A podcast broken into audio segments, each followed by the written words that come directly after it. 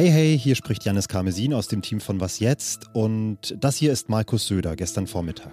Ich habe eine Entscheidung getroffen. Und zwar die Entscheidung, dass Hubert Aiwanger trotz der Flugblattaffäre im Amt bleiben darf. Das ist unser Thema Nummer eins an diesem Montag, den 4. September.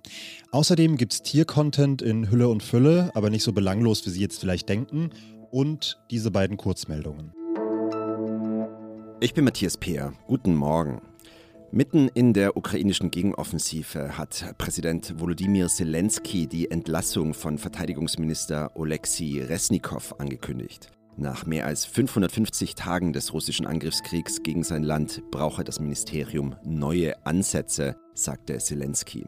In der Nacht meldeten die ukrainischen Behörden einen russischen Angriff auf einen der wichtigsten Getreideexporthäfen des Landes. Über das Ausmaß der Schäden war zunächst nichts bekannt. Der Angriff ereignete sich nur wenige Stunden vor einem Treffen des türkischen Präsidenten Recep Tayyip Erdogan mit seinem russischen Amtskollegen Wladimir Putin, bei dem es auch um die Getreideexporte gehen soll. Die Türkei will Russland dazu bewegen, die Lieferungen über das Schwarze Meer wieder zuzulassen, ohne dass die Frachter mit einem Angriff rechnen müssen. In Kenia beginnt heute der erste Afrika-Klimagipfel. Dort beraten afrikanische und nicht-afrikanische Staaten, darunter auch Deutschland, sowie zivilgesellschaftliche Organisationen und Vertreterinnen des Privatsektors über die Auswirkungen der Klimakrise in Afrika und auch über mögliche Lösungen. Ziel des Gipfels ist es, eine Nairobi-Deklaration zu erarbeiten, also eine Erklärung für den Weltklimagipfel im Dezember. Redaktionsschluss für diesen Podcast ist 5 Uhr. Hubert Hupsi Aiwanger darf also bleiben. Das hat der bayerische Ministerpräsident Markus Söder gestern entschieden und bekannt gegeben. Nach einem langen Gespräch und nachdem Aiwanger die 25 Fragen beantwortet hat, die Söder ihm zur Flugblattaffäre vorab gestellt hatte. Ich finde, es ist nicht entscheidend allein, was man mit 16 sagt, sondern wie man als 52-Jähriger damit heute umgeht.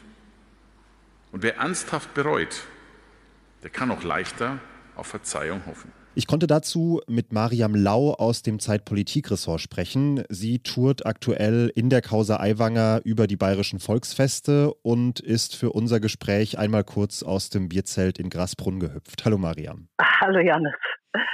In Grasbrunn hat am Sonntag auch Hubert Aiwanger gesprochen. Wie ist denn Söders Entscheidung dort im Bierzelt aufgenommen worden?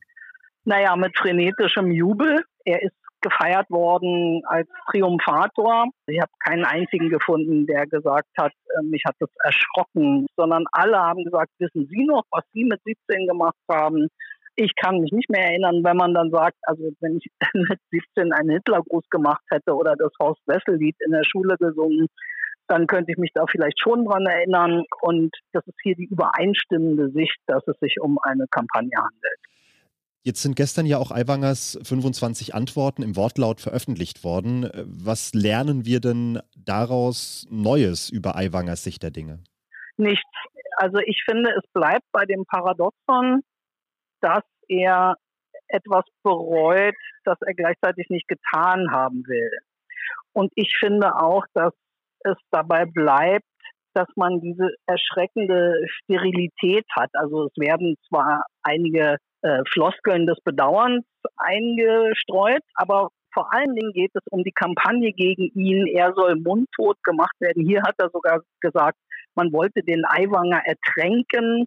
Aber diese Schmutzkampagne wird uns nur stärken, wörtlich. Und was mich eigentlich am allermeisten überrascht, ist, dass äh, Markus Söder sagt, dass diese Antworten ihn zufriedenstellen. Mhm.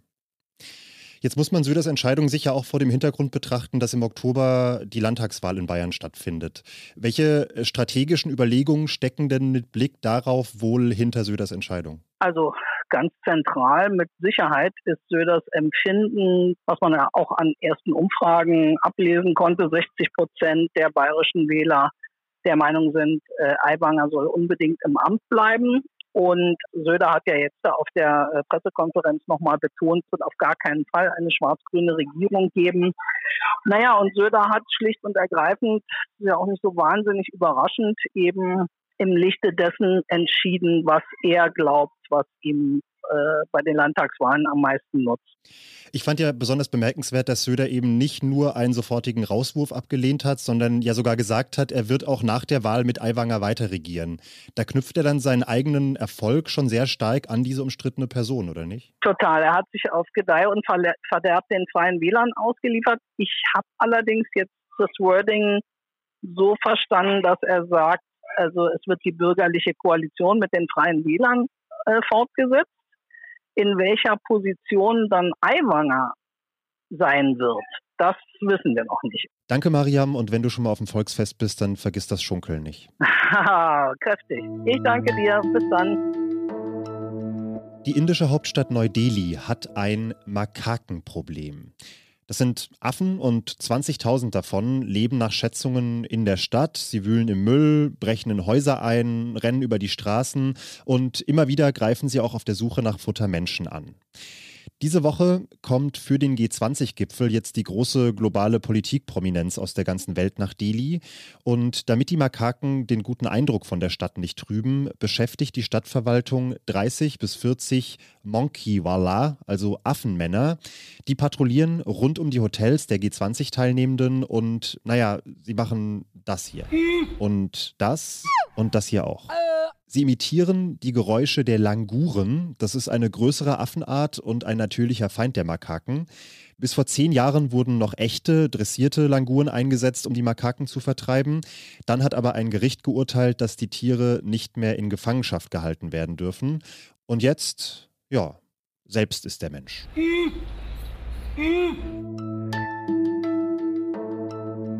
Im Nationalpark in den Everglades, das ist ein Sumpfgebiet in Florida, lebten einst Kaninchen in sehr großer Zahl. Heute sind sie dort aber ausgestorben, denn bis zu vier Meter lange Würgeschlangen, die Tigerpythons, haben sich massenhaft ausgebreitet und die Kaninchenpopulation dezimiert. Dabei haben Pythons in den Everglades natürlicherweise überhaupt nichts zu suchen. Sie gehören zu den invasiven, also den gebietsfremden Arten.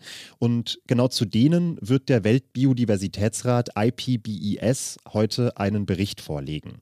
Denn solche invasiven Tiere und Pflanzen sind eine der Hauptursachen für das Massen massenhafte Artensterben auf dem Planeten. Meine Fragen dazu stelle ich unserer Fachfrau für alles Tierische bei Zeit Online. Und das ist Dagny Lüdemann, Biologin und Chefreporterin Wissen. Hallo Dagny. Hi Janis. Lass uns mal dieses Beispiel mit den Pythons nehmen, um das exemplarisch zu erklären. Wie landen denn solche Tiere wie die Pythons an Orten, an denen sie eigentlich nichts zu suchen haben? Diese Tiere sind Schlangenhaltern in den USA abgehauen. Die haben die als Haustiere gehalten und dann sind die weggelaufen oder freigelassen worden und haben sich dann in den Sümpfen ausgebreitet und da eine neue Heimat gefunden. Und das ist eben so ein typisches Beispiel für eine invasive Art, die sich schnell in einem fremden Ökosystem ausbreitet, weil sie dort einfach keine Fressfeinde hatten. Und dann können eben solche Arten wie der Python einheimische Arten verdrängen und ganze Ökosysteme zerstören. Okay, also in dem Fall auf jeden Fall menschliches Versagen. Aber ist es nicht auch zu einem gewissen Grad ganz natürlich, also der normale Lauf der Evolution quasi, dass Tiere und Pflanzen neue Lebensräume erschließen und dabei eben dann auch mal andere verdrängen?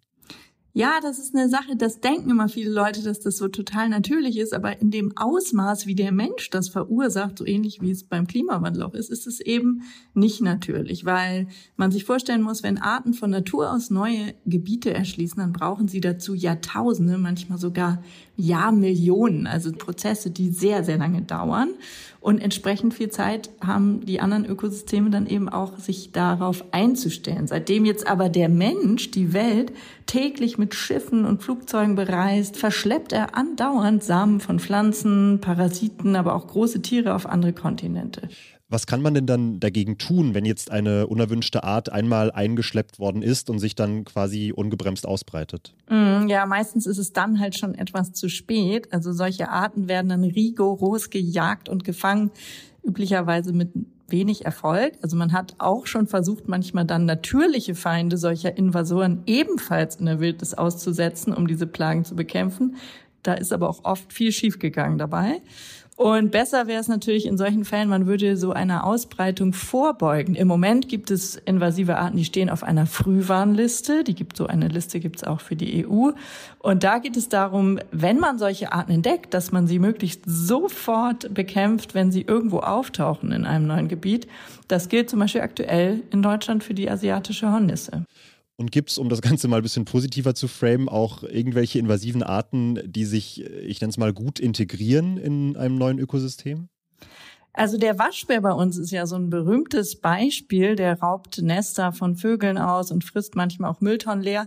Und da gibt's schon unter Biologen und Biologinnen so eine Diskussion, ob man den nicht langsam als heimische Art anerkennen sollte bei uns, weil der lebt nun schon so lange in Deutschland und hat sich auch integriert in ein Ökosystem und andere äh, Lebewesen haben sich ein Stück weit auch an den gewöhnt, dass man da tatsächlich darüber diskutiert, ab wann, ab welchem Punkt man eigentlich so eine neue Tierart anerkennt und dann entsprechend auch nicht mehr in dieser Form bekämpft. Ähnliche De Debatten gibt es jetzt auch schon um diese Nutrias, diese Biberratten. Ähm, die werden in einigen Bundesländern extrem gejagt. Mancher Tierfreund möchte sie aber lieber unter Schutz stellen. Da ist das letzte Wort noch nicht gesprochen. Sehr spannend. Vielen Dank, Dagny. Sehr gern. Und Ihnen vielen Dank fürs Zuhören. Ich wünsche Ihnen einen ganz wunderbaren Start in die Woche. Sie können mich tatsächlich auch heute Nachmittag beim Update wieder hören und in der Zwischenzeit gerne eine Mail schreiben an wasjetzt.zeit.de. Alles Gute und bis dann. So Affenmann in Neu-Delhi könnte auch was für mich sein. Mm. Au. Naja.